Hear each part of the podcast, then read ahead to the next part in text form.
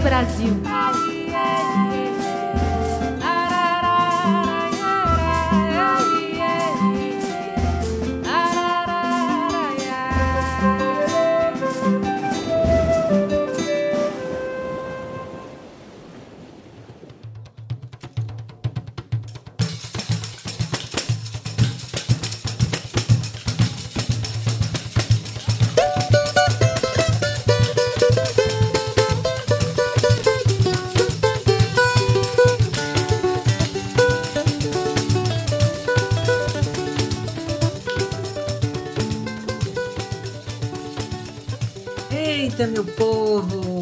Estão?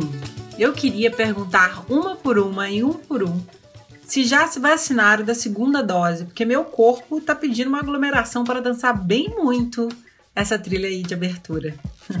queria abraçá-las e abraçá-los.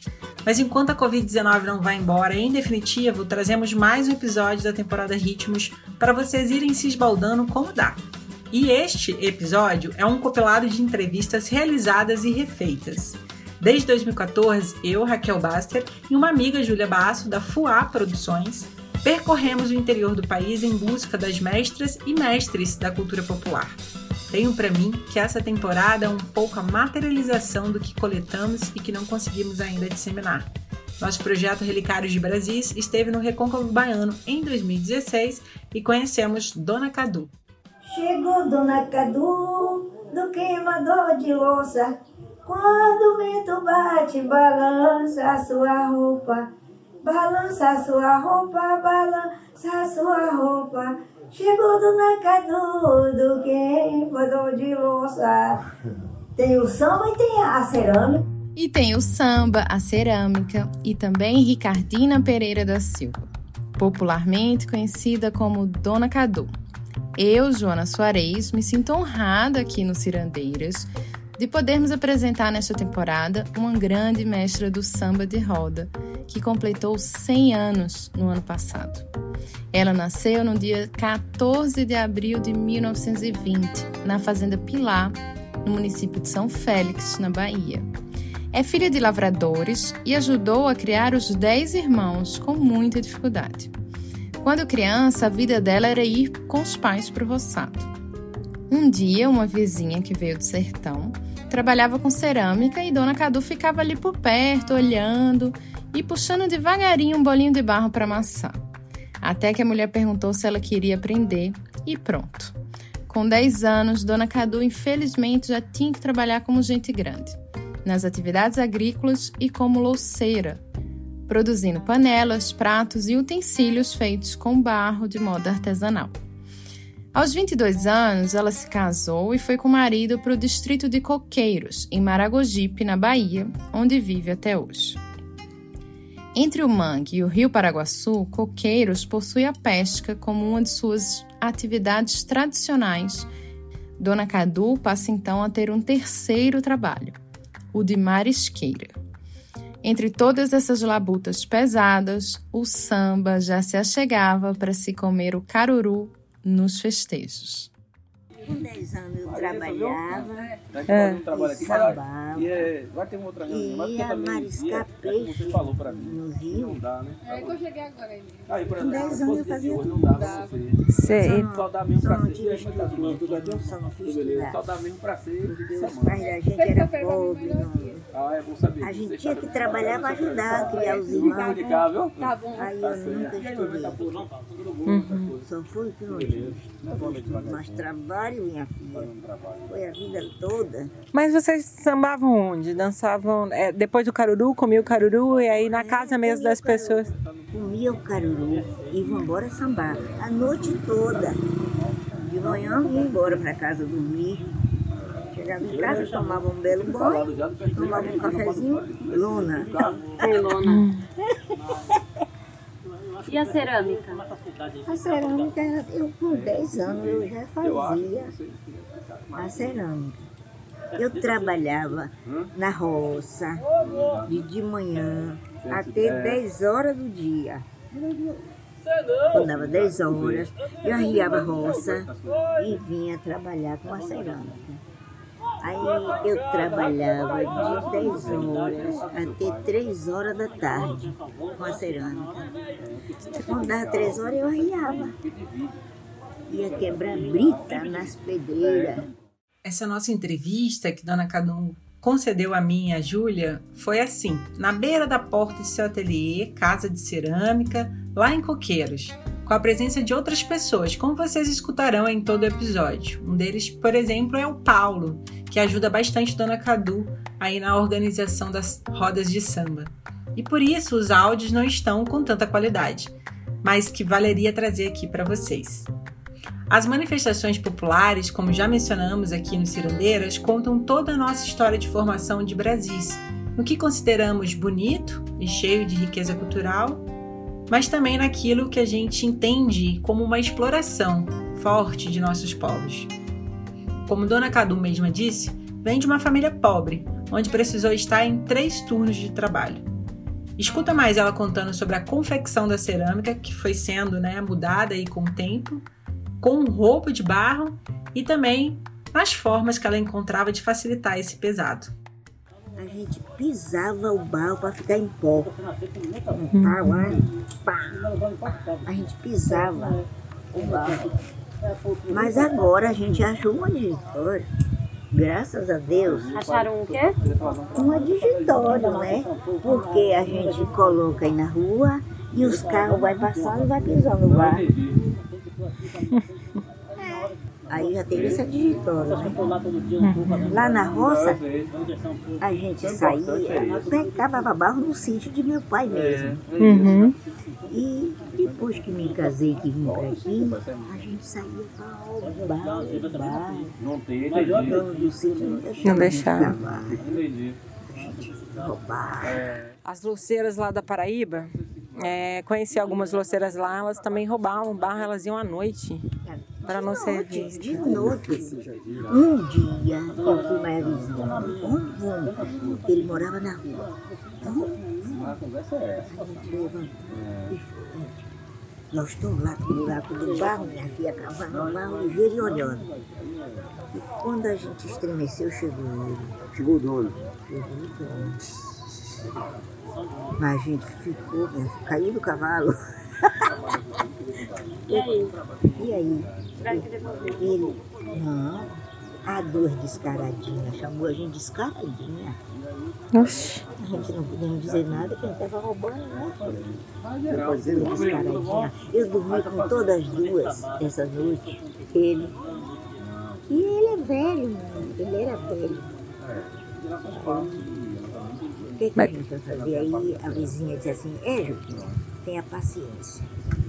A gente não vem mais, mas o que a gente cavou, a gente vai levar. Essa necessidade de roubar o barro nos lembra a luta das quebradeiras de coco do Maranhão pela lei do babaçu livre. Elas reivindicaram o direito de livre acesso e de uso comunitário dos babaçus, mesmo quando dentro das propriedades privadas. Um tipo de ofício tradicional que proporciona renda para as mulheres e conservam as palmeiras, tão importante para esta região do Nordeste. É, os ritmos brasileiros surgem de toda essa caminhada de luta, de brincadeira e de muita resistência, né não? Sim, Joana, e esse modo de produção de cerâmica em coqueiros sofreu uma forte influência indígena em suas técnicas, na forma de secar ao sol, né, ao vento e também quando se queima o barro. Agora, essa parte do carro, né, que ajuda na pisada, é a ideia sensacional de Dona Cadu, né? Mas essa tradição indígena e africana na cerâmica é a transmissão de conhecimentos que vem da oralidade e mistura tradição e criatividade, né? Xaxá, que relampoê, que relampoê, que relampoá. Ei, que relampoê, minha santa barba, que relampoá. Dona Cadu teve dois filhos, Balbino e Lúcia, e costuma dizer que colocou os dois na escola com seu suor porque o governo não ajudava nada à época e fazia questão, até porque ela mesma não teve a oportunidade de estudar. O menino se formou em contabilidade e Lúcia trabalha em hospital público. Seu marido, pescador, faleceu cedo, quando a primeira neta, Luana, tinha seis anos. E possibilitar educação para as crias foi em meio a muita dificuldade e discriminação. Para lugar, nessa situação de pobreza danada, como era. Quando eu coloquei meu filho, porque ele estudou aqui, quando soube que eu matriculei ele em São Félix, para ele estudar lá, uma pessoa me perguntou, disse, a senhora vai botar Balbino no, em São Félix? Eu disse, botar. A senhora é maluca? Eu disse, eu já matriculei. Por que, que eu sou maluca? A senhora não vai ter condições de comprar um livro. Não se escabriou dizer isso a mim na minha cara. De ver minha filha, minha pobreza. Tá vendo? A senhora não vai ter condições de comprar um livro para ele. Ele disse, eu compro com a força de Deus.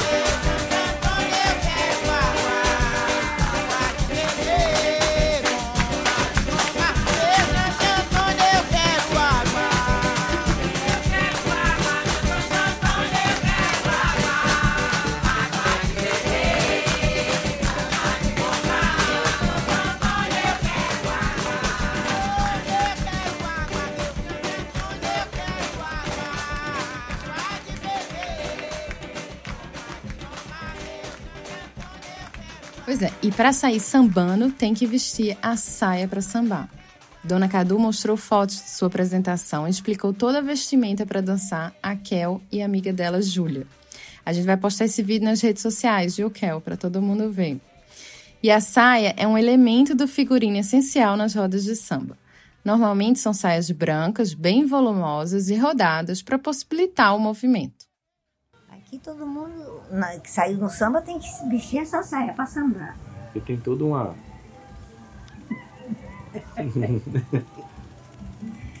E essas sopas quem faz? Hein? Quem faz as sopas? É a senhora? E faz o quê? Fazia as sopas? As roupas. As roupas? Não, eu pago para fazer. Essa, essa roupa daqui foi a casa do samba que me deu. Foi. Essa roupa daqui, olha. Tecido. Essa casa do samba, citada por Dona Cadu, vale a pena falarmos um pouco mais. Porque além de ter sido pouso para Kel e Júlia quando estiveram lá, é um espaço cultural importante não só para a memória do samba do Recôncavo, mas também para a manutenção e fortalecimento das inúmeras sambadeiras da região, né, Kel? Isso, Joana. E foi muito especial podermos dormir ali, né? Num local impregnado dessa história toda. A casa fica em Santa Amaro e abriga uma exposição permanente chamada Samba de Roda, Memória e Vida, que tem muitas fotos, textos e vários objetos ali da região. Ela também é sede da Associação dos Sambadores e Sambadeiras do Recôncavo Baiano. Já em Maragogipe, também tem uma casa de samba, mas que leva o nome de Dona Cadu e reúne vários grupos de samba lá da região. Hoje, o samba de roda é patrimônio da humanidade e muito por conta das sambadeiras. Não só, claro, né? Mas Dona Cadu, por exemplo, foi uma figura importante para o processo de salvaguarda desse bem e atuou como uma conselheira para a construção e desenvolvimento de várias ações que deram ao samba de roda uma nova dinâmica nesses últimos anos. O meu samba começou eu nos Caruru de São Cosme. Eu saía com meus pais. Às vezes, quando ele não queria me levar, mas eu saía escondido e ia, vamos sambar.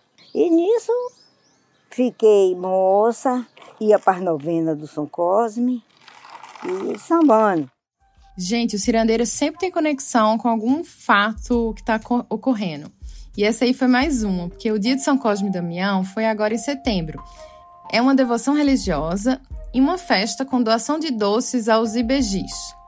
E pelo que estamos a escutar e pesquisar aqui nos programas dessa temporada, as mulheres das manifestações de roda são super envolvidas com as tradições de seus territórios. Outros exemplos de festejos e cantorias são os ternos de reis, terno do acarajé, cheganças, maculelê, capoeira. Não sei vocês, mas eu só conheci esse último. E quem dera pudéssemos apresentar todos esses ritmos baianos aqui. Daria para fazer uma temporada inteira só com a Bahia, né? Não? Dona Cadu conta que faz caruru em todo São Cosme e Damião por conta de uma promessa. O pai dela, antes de falecer, fez o pedido: Cadu, quando eu morrer, o meu Cosme é seu. Aí ela tem que fazer dois pratos de caruru, o dela e o do pai. Gente, eu também não sei se vocês já sabiam disso, mas Kel me explicou que a tradição é fazer o prato de comida e colocar na frente dos santos. É uma oferenda para eles. Ninguém come aquele prato. Mas Dona Cadu também fazia o caruru para a comunidade. fazia não, né? Faz. E Dona Cadu, ela então dança o samba corrido e acompanha as tradições da região. E foi dessas devoções que o samba corrido acompanhou Dona Cadu todos esses anos. Não só em dia de São Cosme e Damião, mas também na reza de Santo Antônio, de Santa Bárbara, de São Bartolomeu, que é o padroeiro de Maragogipe. Como vocês escutam ela cantar no decorrer deste episódio. Santo Bartolomeu veio da Bahia, cobertinho de flor, cheio de alegria. Quando eu vim da Bahia, eita, encontrei sete maletas. Uma nágua bem dura, eita, por cima da joaleta. Mas tá bonito, né? Eu queria ficar mandando. Tá bonito demais, dona Cadu.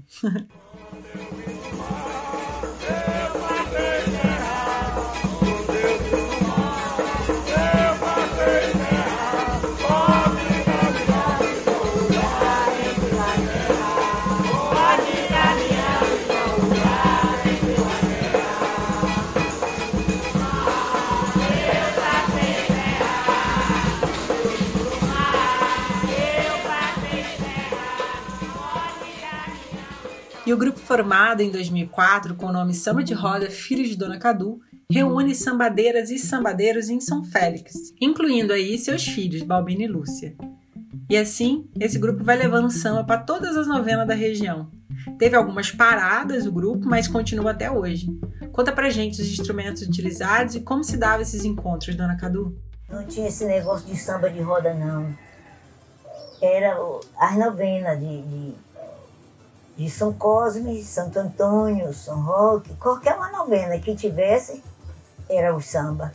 Tinha samba. Era pandeiro, era viola, cavaquinho e.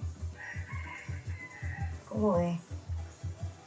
Era viola, cavaquinho e violão. Cada um saía no samba. Era assim, como é? Cantava assim. Tinha o samba que cantava para sair uma pessoa só. A minha avó cantava assim. A minha avó cantava assim. Dá de mim, colega, dá de mim, colega, dá de mim que eu dou nos outros, dá de mim, colega. Aí todo mundo ia dava nela, não sabe? Aí ela saía no samba. Quando ela saía do samba, ela, vamos dizer, dava em você, você saía no samba. Quando você saía, se ela dava nos outros, dava nela também, novamente. Aí corria a roda do samba todo, só dava embigada nela. Para ela dar no. Era um de cada vez, não saía tudo sambando, não. Era um de cada vez. Samba de parada. O samba que dava embigada nos outros era o samba de parada. e que eles cantavam, aí parava aquela música para a pessoa sambar. Quando a pessoa saía do samba, da roda, que dava embigada, aí tornava repetir. Quando parava de cantar aí, a viola mais o pandeiro e o cavaquinho.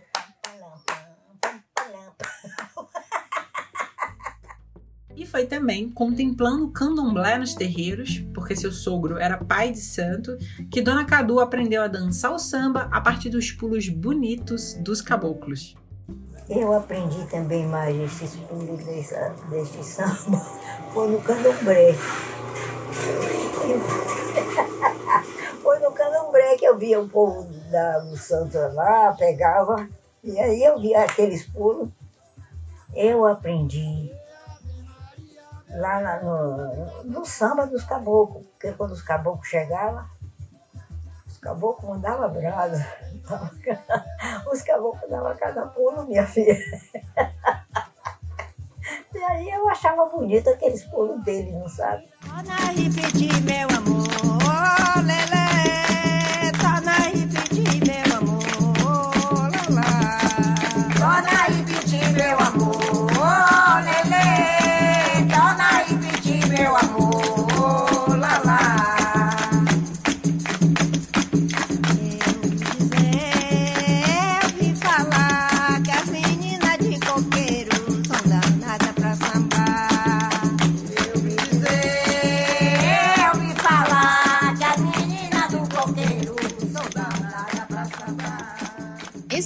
De samba brasileiro surgiu de um estilo musical africano, o semba, que foi trazido para o Brasil com a escravização.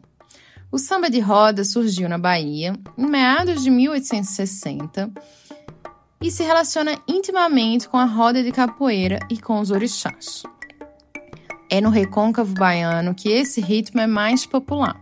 Isso porque essa região foi a porta de chegada de pessoas escravizadas. Apesar de ser baseado nas tradições africanas, ele também envolve alguns aspectos da cultura portuguesa, como por exemplo o uso da viola. E aqui eu não posso deixar de lembrar a Dona Soledade do Repente, violeira maravilhosa, do nosso penúltimo episódio. Volta aí dois episódios e vai lá escutar se tu não ouviu, hein? E até pouco tempo atrás as mulheres não tocavam, somente dançavam em roda ou nem podiam ir ao samba. Cada episódio, cada ritmo a gente vê essa história se repetir, né? Porque assim, você sabe que as mulheres é a mãe dos homens, é as companheiras dos homens. Se não tiver mulher, não tem nada certo. Mas tinha muitos maridos que não deixavam. Tinha muitos maridos que, como até hoje ainda tem, marido que não deixa as mulheres sair pro samba. O meu nunca me empatou.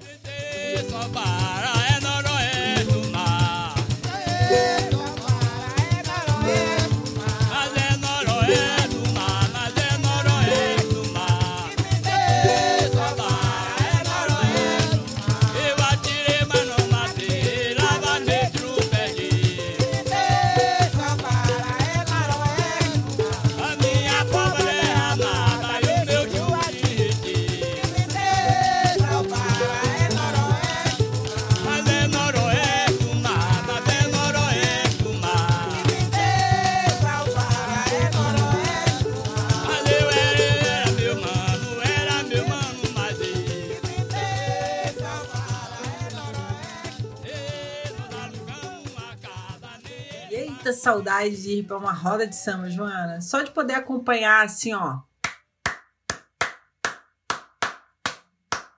Já tava ótimo.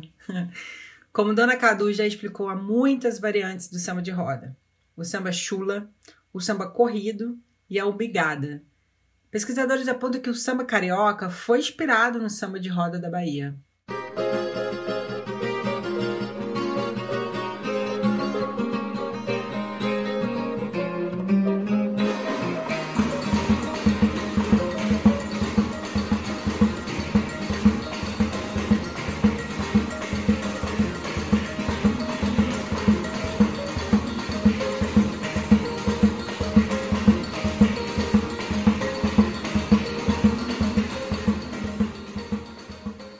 Esse samba corrido que vocês acabaram de escutar é quando o samba toma conta da roda ao mesmo tempo que duas pessoas e o coral né, alternam o canto, que é o que Dona Cadu costuma dançar.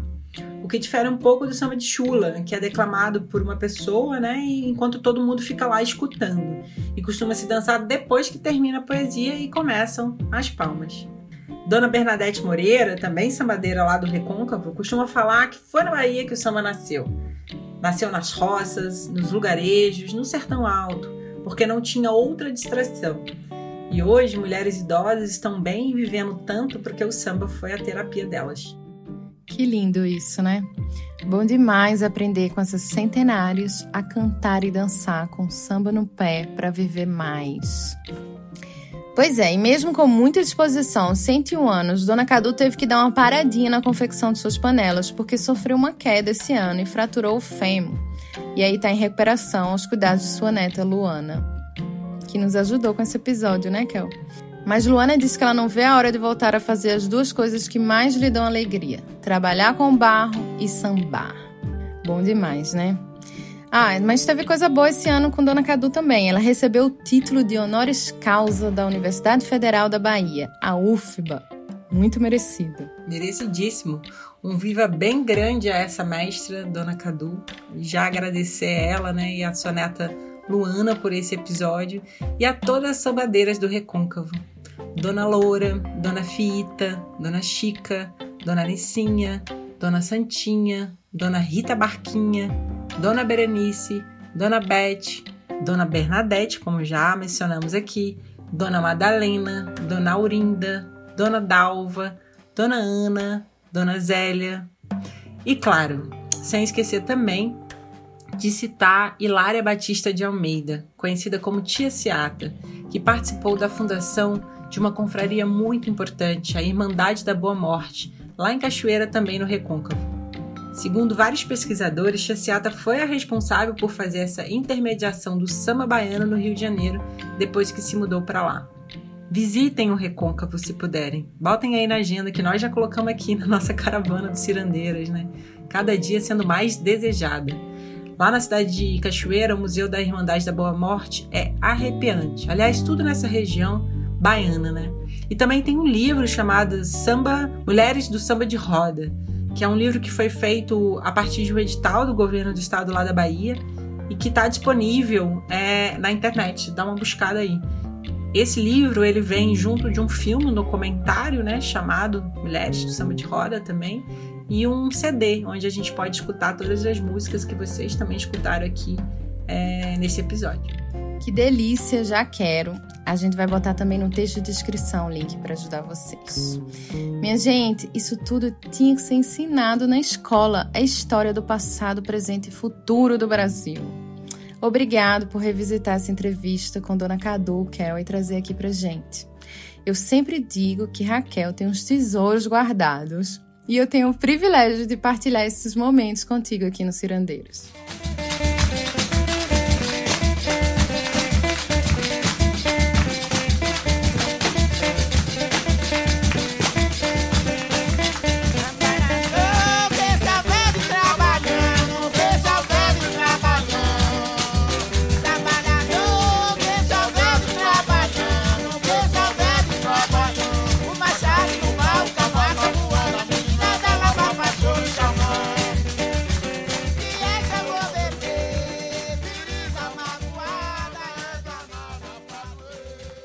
Bem, só me resta pedir desculpas, mas esse episódio infelizmente já tá acabando, apesar de estar essa delícia de descobrir sambar com os ouvidos. Eu fiquei aqui querendo mais.